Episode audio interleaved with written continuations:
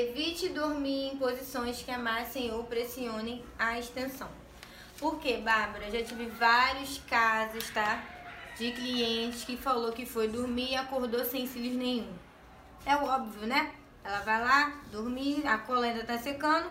Ela vai lá e bota a cara dela lá no travesseiro. Vai acordar, vai estar tá tudo grudado no travesseiro. Por quê? A cola tá molhada. Então, tem que ter uma posiçãozinha para dormir, igual tá dizendo aqui, para não amassar. Porque se ficar amassando a sua extensão, a sua extensão não vai ficar bonita.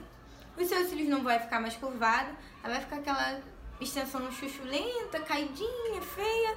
Aí ela vai falar, pô, minha extensão não tá legal, pô, não tá bonito por causa disso. Vai dormir com a cara lá no travesseiro, vai grudar tudo no travesseiro e vai amassar. Vai acordar de manhã, não tem curvatura mais, entendeu? E os cílios não vai ficar harmonioso. Então, conversem com ela a respeito disso. Bárbara, qual é a melhor posição para me falar pra ela dormir? Gente, de lado. Fala pra ela dormir assim, ó, de ladinho, bonitinho, não vai prejudicar a extensão dela. Ou se ela dorme, dormir de pra cima. Mas, gente, proibido dormir com a cara no travesseiro de bruxo. Isso é surreal. Não pode. Muitos clientes vieram falar no meu espaço que não sabia disso. Que dormia com a cara no bruxo, com a cara no bruxo, com a cara no bruxo, aí acordava de manhã. Teve uma que falou, ai Bárbara, todo dia que eu acordava de manhã tinha um pentelinho no travesseiro. Aí eu falei, como você dorme? Ela, ah, eu só durmo de bruxo, com a cara no travesseiro.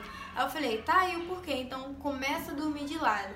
Ela começou a dormir de lado e viu o resultado da extensão dela melhor, falou que não caiu nada e além disso manteve a curvatura perfeita dos cílios dela. Então, gente, aconselhem a cliente de vocês, tá? Arrumar uma posiçãozinha de lado para dormir e nunca com a cara no travesseiro, não pode.